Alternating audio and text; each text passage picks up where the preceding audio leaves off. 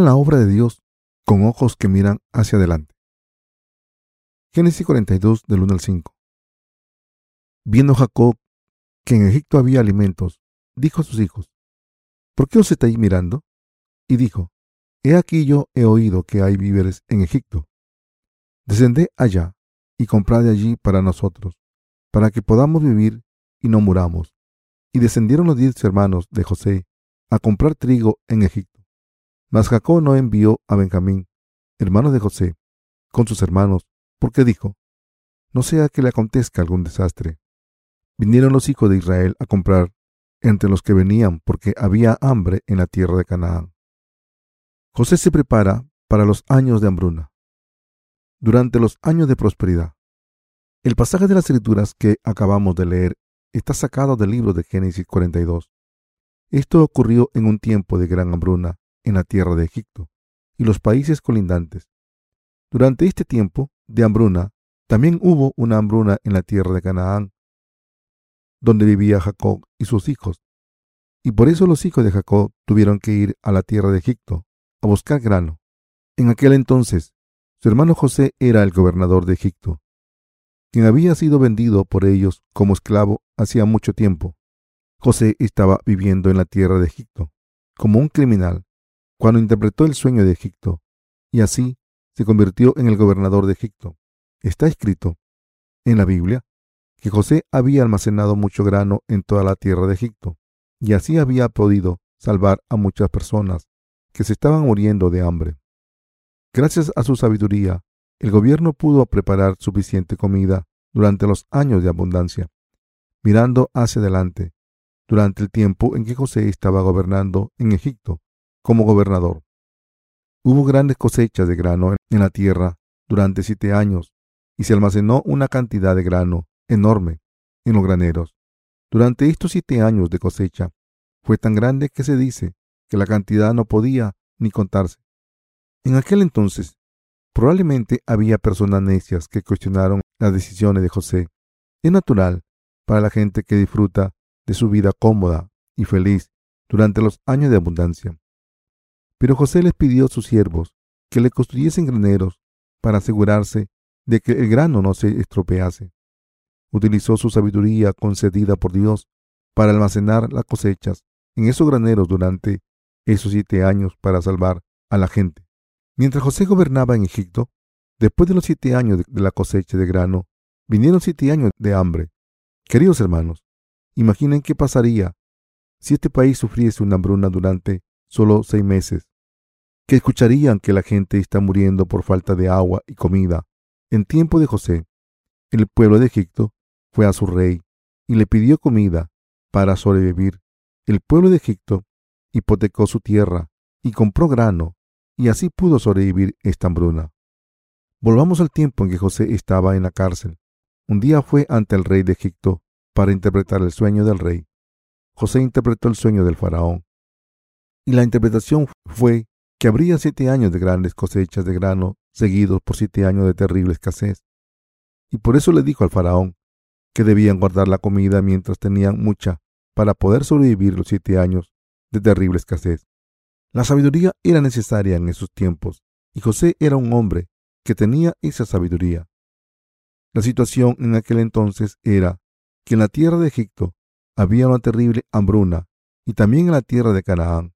No hubo otro remedio para Jacob, sus hijos y sus familias, que vivían en la tierra de Canaán, que ir a comprar grano, porque no tenían comida. Jacob había oído que había grano abundante en la tierra de Egipto, y envió a sus hijos por comida. Hijos míos, he oído que hay mucho grano en la tierra de Egipto. No debemos morir de hambre. Aquí sentados, os daré dinero, así que comprad comida Ocurrieron muchas cosas en el pasaje de las escrituras de hoy, pero lo que estoy diciendo aquí es que debemos almacenar el pan de vida para estar preparados. Llegará un tiempo en el que el pan de vida que hemos preparado diligentemente será esencial para todo el mundo. Cuando llegue este momento, el mundo entero nos pedirá este pan de vida. En esos tiempos, por la gracia de Dios, la gente de todo el mundo comerá el pan de vida que hemos almacenado. Ahora mismo estamos proclamando el Evangelio del agua y el espíritu por todo el mundo, pero siempre debemos guardar este pan de vida. Queridos hermanos, ¿estamos almacenando el pan de vida ahora mismo?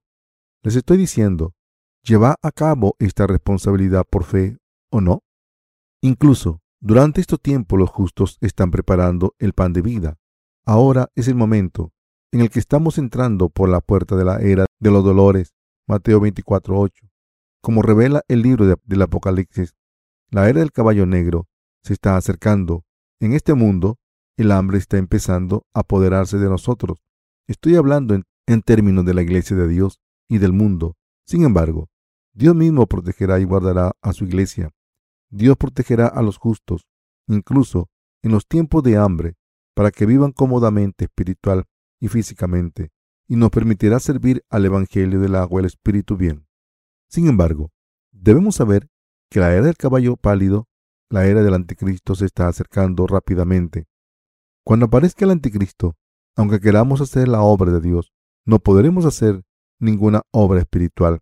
Y así debemos preparar nuestros libros que serán usados durante los tiempos de hambre espiritual que se están acercando. Y la Iglesia de Dios debe cumplir esta responsabilidad a través de la fe. Como siervos de Dios, debemos cumplir este ministerio que se nos ha confiado, así como otras tareas espirituales. En cuanto a mí mismo, cuando trabajo mucho, me empujo más para predicar el Evangelio. Esto se debe que será mucho más difícil proclamar el Evangelio en el futuro. Hay muchos hermanos obreros que piensan que pueden hacer la obra cuando venga a nosotros. La gente de la carne solo piensa en su bien, pero no debemos ser personas influenciadas por nuestro entorno, sino que debemos superar nuestras circunstancias por fe. Asimismo, los seres humanos racionalizan todo diciendo que, aunque no actúen por fe, no lo hacen todo por sí mismo, pero los justos no debemos racionalizar la falta de fe, sino levantarnos con confianza y obrar por fe. Cuando pienso en el futuro, me siento más convencido en mi corazón de que debo trabajar con una mente y fe nuevas. De ahora en adelante, mis queridos hermanos, quien trabaje conmigo debe llevar la tarea que se le ha confiado y debemos ayudar a muchas más personas a que entren en el Evangelio del agua y el Espíritu para que reciban la salvación de sus pecados y debemos alimentar a lo nacido de nuevo para que tengan fuerzas espirituales en el amor del Señor y puedan vencer a las personas malvadas por fe. En el pasaje de las escrituras de hoy, como José había almacenado mucho grano, salvó a mucha gente. Estoy seguro de que si sus padres o familiares experimentan una hambruna terrible en cuerpo y espíritu, Dios les salvará a través de su fe. Estoy diciendo que durante este tiempo de hambre, su familia pueda comer alimento espiritual gracias a ustedes. Hemos invertido mucho dinero en construir este centro de formación de discípulos. Me han recordado lo que les dije cuando empezamos a construirlo. Cuando compramos esta tierra, dije que construiríamos una iglesia y otros edificios y realizaríamos campamentos de formación de discípulos todos los días para atraer a nuestras familias y proclamar la palabra de Dios para que reciban la remisión de los pecados. Este sueño se hará realidad en la era del anticristo. Todo esto es posible porque hemos estado preparando el pan espiritual que será utilizado en tiempo de hambre. Vamos a seguir predicando el Evangelio del agua y el Espíritu, tanto como Dios lo permita, para cumplir su obra. En realidad, si la gente no tiene alimento espiritual y físico, escuchará lo que estamos diciendo, y algunas personas que presten atención creerán en lo que hemos dicho. Entonces, acomodaremos a nuestros familiares en este centro y proclamaremos el Evangelio del agua y el Espíritu y les daremos el pan de vida. Mientras les alimentamos el alimento físico, les ofreceremos la oportunidad de escuchar la palabra del Espíritu y solo si escuchan el Evangelio del agua y el Espíritu y responden positivamente, podrán recibir la remisión de los pecados. Por eso hemos invertido tanto dinero en este centro desde el principio. ¿Han pasado frío este invierno en este centro? He oído que hemos utilizado la cantidad de leña que usamos en seis meses este invierno. Sé que seguramente están disfrutando de esta calefacción que hemos instalado. No solo la ponemos durante el campamento, sino durante todo el invierno. Hemos instalado calderas de leña nueva y funciona muy bien. Y por eso, si hacemos funcionar estas calderas, podemos vivir con comodidad y utilizar agua caliente siempre que queramos. Debemos alimentar la justicia de la palabra de Dios a toda la gente de fe. Somos las personas que tienen la responsabilidad de salvar la vida de toda la gente del mundo en los últimos días, preparando nuestro libro que contiene la palabra de vida, que es el Evangelio del agua del Espíritu. Los que creemos en el Evangelio del agua del Espíritu somos responsables de este ministerio. Dicho de otra manera, somos los graneros del pan de vida para la humanidad. Debemos vivir como siervos de Dios que almacenan este pan de vida y lo distribuyen. Ahora, no somos muchos, pero somos las personas que tienen la tarea de vivir por la gente de este mundo. Ahora es difícil que la gente tenga vida nueva. Los justos que creemos en el Evangelio del agua y el Espíritu estamos pasando por muchas dificultades también. Sin embargo, la gente religiosa que vive en el cristianismo del mundo dice cosas optimistas como no se preocupen, pronto las cosas irán mejor. Pero la realidad es que este mundo nunca será un mundo mejor. Cuanto más vivamos en este mundo, más difícil será vivir aquí. No va a mejorar para sobrevivir en este mundo. No tenemos otro remedio que confiar en la justicia de Dios por fe. Si no estamos preparados para hacer las tareas que nos ha encomendado Dios por fe en la justicia de Dios, muchos morirán por su falta de lealtad. No hay garantía de que este mundo mejore espiritual o físicamente. Los que dicen que este mundo va a mejorar son mentirosos y defraudadores espirituales. Estos maestros falsos mienten a otras personas y les roban el dinero. De esta manera intentan recibir el honor de otros, pero al final acaban arruinados. Queridos hermanos, si miramos hacia adelante y no solo el presente, está claro que este mundo se va a apagar como el sol poniente. El fin del mundo no está lejos. Cuando les hablé del libro del Apocalipsis, les hablé de la destrucción del mundo inevitable, y estoy seguro de que hubo justos a los que no les gustó lo que dije y murmuraron. ¿Por qué no habla de las cosas positivas y siempre menciona las negativas? Por supuesto, estoy seguro de que la mayoría de ustedes aceptaron mis enseñanzas por fe y se regocijaron por ellas. Sin embargo, piensen, piensen lo que piensen, este mundo no va a mejorar Debemos entender esto claramente. Quiero decirles algo a todos los maestros falsos. No engañemos a otros con falsas esperanzas. El mundo no va a mejorar. Antes de que el Señor vuelva a este mundo, aparecerá el anticristo. Y antes que aparezca el anticristo, habrá hambre y tribulación. Y entonces llegará el fin del mundo. Por tanto, debemos ayudar a la gente a prepararse para el fin del mundo. Y esto se consigue cuando la gente cree en el Evangelio del agua y el Espíritu y recibe la salvación del juicio de Dios, sin embargo, no debe haber ninguna circunstancia en la que demos falsas esperanzas de que el mundo mejorará a la gente que va a morir por sus pecados. Debemos preparar el reino de Dios por fe en la justicia de Dios. Una persona debe decir la verdad en vez de dar a la gente falsas esperanzas cuando las cosas no van bien. Dicho de otra manera, en cuanto al retorno del Señor, debemos enseñar a la gente a llevar una vida espiritual correcta para que le esperen con sus corazones. Debemos estar equipados con armas y un armamento mental cuando el enemigo nos invada. Entonces, podremos defendernos si estamos preparados para esta invasión, pero seremos vencidos si tenemos que enfrentarnos al enemigo sin preparación. ¿Piensan que un soldado solo lucha con su pistola y su espada?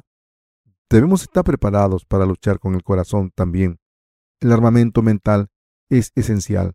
Solo entonces puede un soldado luchar con las armas que se le proporcionan. No es posible luchar con el enemigo con tan solo una pistola y una espada. Por tanto, primero debemos reconocer en qué estado estamos y qué debemos hacer, y debemos luchar esta guerra espiritual considerando qué debemos hacer para ayudar a los que están muriendo. Toda nuestra preparación y acciones deben hacerse con la fe que cree en la palabra de Dios. Asimismo, no debemos luchar esta guerra espiritual con la carne. Una persona que lucha una guerra espiritual confiando en sus fuerzas de la carne es muy estúpida. Esta persona solo comete pecados ante Dios si luchamos una guerra espiritual sin creer en la justicia de Dios, acabaremos derrotados, sea cual sea la tarea que se les ha asignado. Debemos creer que Dios nos pide que la cumplamos y debemos hacer las obras de la justicia de Dios y de la salvación de las almas por fe. Los santos deben vender cosas en el mercado de la fe, deben hacer negocio por fe, deben proclamar el Evangelio por fe, deben vivir por fe, y su meta en la vida debe establecerse por fe. Debemos vivir con la fe que cree en la justicia de Dios. Queridos hermanos, soy una persona débil en muchas áreas. No soy una persona extraordinaria, pero puedo hacer la obra de Dios, porque creo en la palabra de la justicia de Dios, como creo en la justicia de Dios que está revelada en el Evangelio del agua del Espíritu.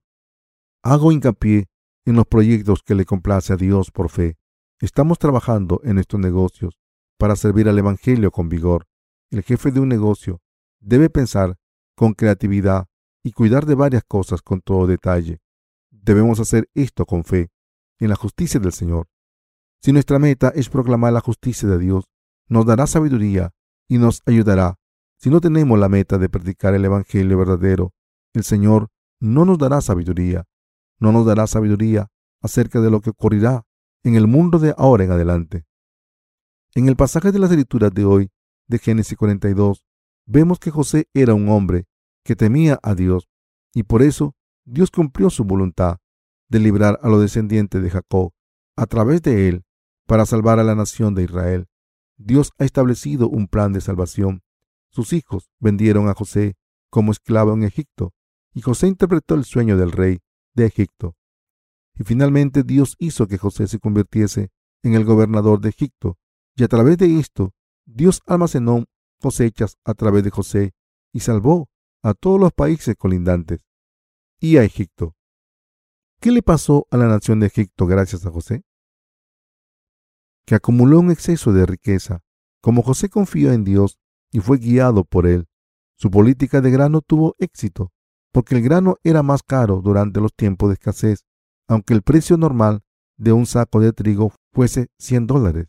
Si José hubiese pedido mil dólares, se lo habrían comprado todo. En la Biblia vemos que los egipcios vendieron sus casas, tierra y todo lo que tenían para comprar comida y alimentarse.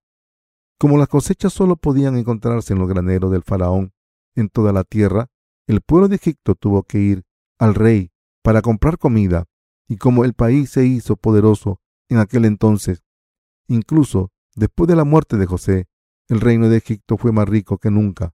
José se convirtió en el gobernador de Egipto, y bajo su liderazgo, el reino de Egipto no solo se convirtió en un país rico, sino que también poderoso y conocido en todo el mundo.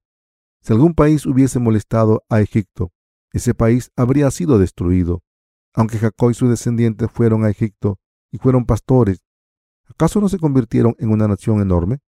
Es seguro decir que crecieron y se convirtieron en una nación. En resumen, los descendientes de Abraham, Jacob y su familia entraron en la tierra de Egipto. A través de José, informaron la nación de Israel, que es la madre de la nación de Israel actual. Dios obró a través de la vida de José para cumplir su voluntad. Dios permitió que todas estas cosas ocurrieran en la historia para poder salvarnos de todos nuestros pecados y salvar a todas las almas perdidas del mundo a través de nosotros y finalmente hará que su reino venga. Dios hizo que el Evangelio fuese proclamado para que todas las naciones crean en la justicia de Dios y entren en el reino de Dios para vivir allí felices eternamente. Debemos vivir por fe con los ojos que miran hacia adelante. Cuando pensamos en estas cosas, debemos seguir hacia adelante, paso a paso, a mirar un poco más hacia adelante, proclamando el Evangelio del agua del Espíritu. Y debemos crear un sistema para la proclamación del Evangelio. No empezamos cualquier proyecto de prisa, sino que, para proclamar el Evangelio del agua del Espíritu a todo el mundo, cada departamento de nuestra misión debe hacer la obra que se le confía sistemáticamente. Debemos dejar de lado la actitud de que nada funcionará sin nosotros y ser fieles a la causa de la proclamación del Evangelio. Podemos hacer muchas cosas sin casi nada. ¿Qué va a pasar si no trabajamos más? Y debemos formar y preparar a los obreros de Dios por fe para hacer su obra. Ninguno de nosotros debe hacer nada por su cuenta. sino que debemos formar a nuestros colaboradores para compartir el trabajo que se nos ha confiado. Debemos pasar la obra de Dios presente a los que viven detrás de nosotros y debemos ser pioneros en nuevas áreas de la obra de Dios por fe. De esta manera, podemos cumplir el llamado de la proclamación del Evangelio del agua y el Espíritu por todo el mundo de manera correcta. Cumplamos nuestro deber de proclamar el Evangelio del agua y el Espíritu. Podemos aprender muchas cosas considerando la fe de José. Debemos almacenar alimento espiritual como hizo José. Y cuando llegue el hambre espiritual, debemos compartir este pan de vida con la gente que está muriendo de hambre para que reciba nueva vida. Debemos tener esta fe cuando hagamos la obra de Dios y con esta fe debemos ir ante el Señor paso a paso. No debemos hacerlo deprisa, sino que debemos establecer un sistema adecuado cuando hagamos la obra de Dios. Como siervos de Dios debemos ser la sal de la tierra y servirle con lealtad.